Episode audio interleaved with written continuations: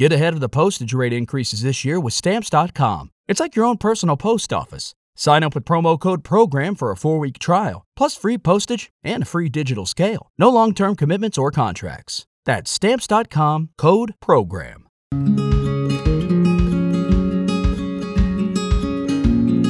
Bienvenidas, bienvenidos a un nuevo episodio, un nuevo capítulo del podcast de jardinería y paisajismo. Yo soy Claudio y en este espacio comparto contigo tips, trucos, estrategias, entrevistas y mucho más relacionado al mundo de las plantas y el emprendimiento para que puedas tener tu jardín más lindo cada día y para que puedas ser un profesional más completo cada día.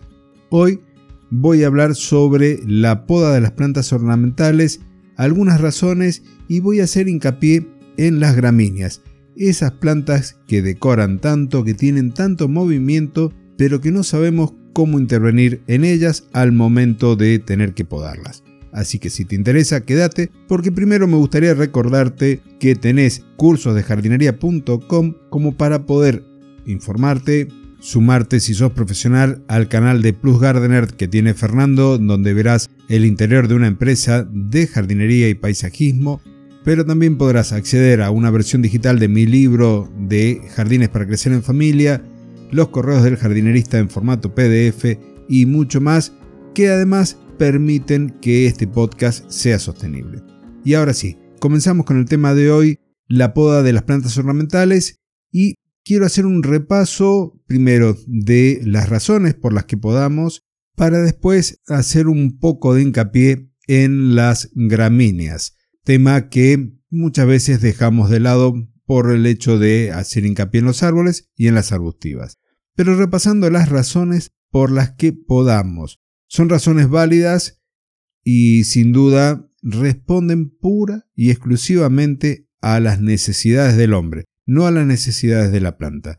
Una planta en un ámbito natural no va a estar requiriendo de la intervención del hombre. De hecho, lo hicieron por millones de años y ahora se someten a la poda gracias a esa domesticación que hacemos de la naturaleza. Pero, dejando eso de lado, ¿por qué podamos en el jardín? Una es para mantener las plantas de forma armónica, para que estén más sanas, porque vamos a ir eliminando las ramas que estén muertas y aquellas que pueden llegar a ser una fuente de propagación de enfermedades. Otra de las razones es porque queremos mejorar la cantidad de flores o la calidad de las flores y de los frutos que produzcan. También, en muchos de los casos, para poder limitar el crecimiento de las plantas. Por un lado, podríamos tener aquí razones eh, sanitarias de las plantas, pero lo más frecuente es que esta poda de limitación de crecimiento lo veamos en los cercos verdes en el arte topiario. También la poda nos va a permitir corregir y eliminar daños como por ejemplo el desgarre de una rama frente a la acción de una tormenta o de un viento fuerte. También otra de las cosas por las cuales podamos nuestras plantas es para poder dirigir el crecimiento para que cumpla funciones o necesidades funcionales como por ejemplo cubrir una pérgola, pero también para darnos protección, para producir una sombra en un área recreativa. Estas son las razones por las que podemos podar. Momentos de poda tenemos en la juvenil cuando vamos a ir dándole esta forma que estamos pretendiendo, a lo largo del crecimiento de su madurez, donde haremos podas de mantenimiento, podas de limpieza, y después cuando nuestras plantas están ya en su último periodo de vida, en la senectud, vamos a hacer algún tipo de poda tendiente a la generación de nuevas ramas, a la generación de nuevos brotes que podemos eh, como considerar como el de renovación o de rejuvenecimiento de las plantas. Pero, ahora, vamos a ver concretamente qué hacemos con las gramíneas. Y aquí me refiero, por un lado, a las bambucias y arundíneas, que son las cañas, y por el otro, a las gramíneas o poáceas, que tenemos como los penicetum, cortaderas y otras más. Con respecto a las cañas, algo que se suele hacer como una práctica es ir eliminando a las más viejas, a aquellas que se van secando, despejar un poquito esa mata, salvo que las estemos utilizando como cerco verde o como cerco vivo. Esto se va a hacer básicamente a finales de invierno. Vas a elegir la planta, vas a ir eligiendo las que puedan llegar a estar quebradas, los brotes quebrados de estas cañas, que como norma general tienen un crecimiento muy lento al principio y luego cuando ya son adultas crecen mucho más rápido. Tanto las cañas como la caña de Castilla como las bambucias van a ir extendiéndose por rizomas y conquistando nuevos terrenos. Esto te podría llevar también a una práctica que tiene que ver con esa poda de rizomas para evitar que invadan otros sectores del jardín. Si no es el problema, entonces solamente estarás viendo la parte aérea, eliminarás las ramas quebradas, aquellas secas, despejarás quizás un poquito la mata dependiendo del gusto o limpiarás el tallo si tenés un bambú dorado para que se vean esos tallos amarillentos tan característicos, lo mismo con un bambú de tallo negro, que podría llegar a ser una práctica como tantas de la poda que responde a efectos visuales. Esto se hace en primavera al principio o finales del invierno. Luego tenemos las gramíneas que forman una mata como por ejemplo la cortadera. La cortadera es una que se utiliza, una planta que se utiliza en ambientes muy grandes y aquí la poda podríamos llegar a hacerla cada 3, cada 5 años o dependiendo del manejo que hagamos, dependiendo del aspecto visual que queremos que tenga, lo podemos hacer todos los años. Esto es una poda bastante más severa, se cortan todas las hojas y se deja para que rebrote en primavera.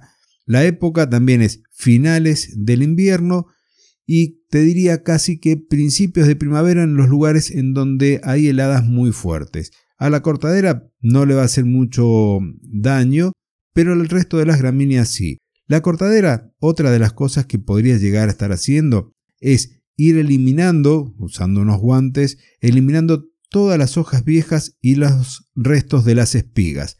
Entonces mantendrás la mata verde y esto se utiliza mucho sobre todo cuando utilizamos esta planta para armar en parques o en áreas grandes divisores verdes con gramíneas como son las cortaderas o cortaderas selloana. Luego tenés también el resto de las gramíneas ornamentales como los penicetum, como los miscanthus, en donde año a año vas a ir haciendo en la primavera esta poda más severa, donde vas a cortar y vas a dejar como un cepillo en el jardín para favorecer el rebrote.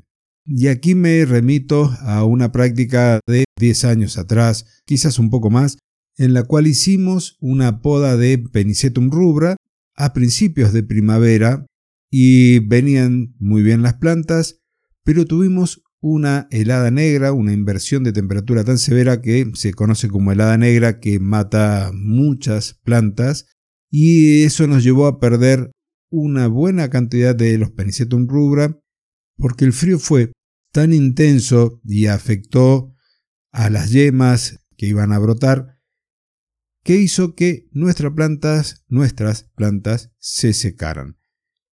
Creo que tuvimos una mortandad cercana al 70%, elevadísima. No fue por el momento inoportuno, sino porque hubo una helada que no teníamos forma de conocer que iba a ocurrir y afectó a las plantas. Estas estaban medio protegidas también por la copa de algunos árboles, pero sin duda el frío es enemigo de esta práctica en las gramíneas. Hay otro tipo de plantas que no son gramíneas, podríamos decir graminiformes, porque tienen formas que nos recuerdan a los pastos, como por ejemplo los formios, y aquí también en primavera vamos a estar eliminando las hojas viejas, las hojas secas, aquellas que estén rotas, para que las plantas se luzcan en nuestro jardín.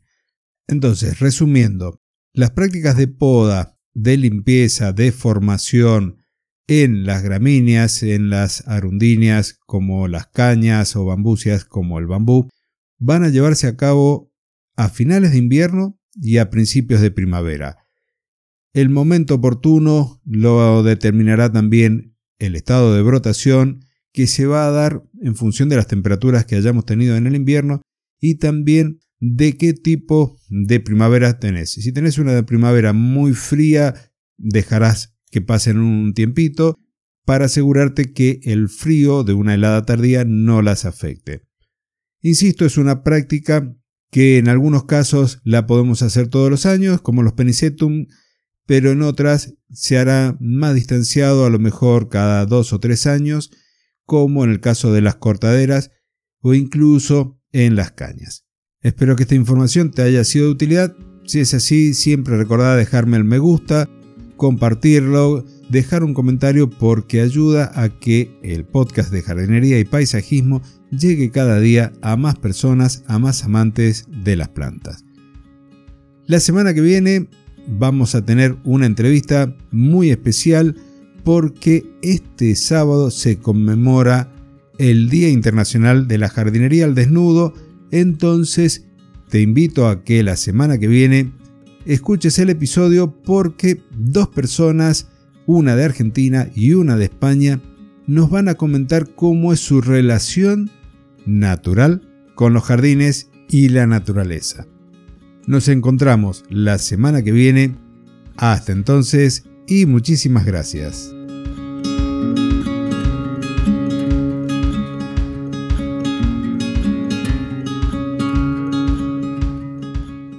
Get ahead of the postage rate increases this year with Stamps.com. It's like your own personal post office. Sign up with promo code PROGRAM for a four week trial, plus free postage and a free digital scale. No long term commitments or contracts. That's Stamps.com code PROGRAM.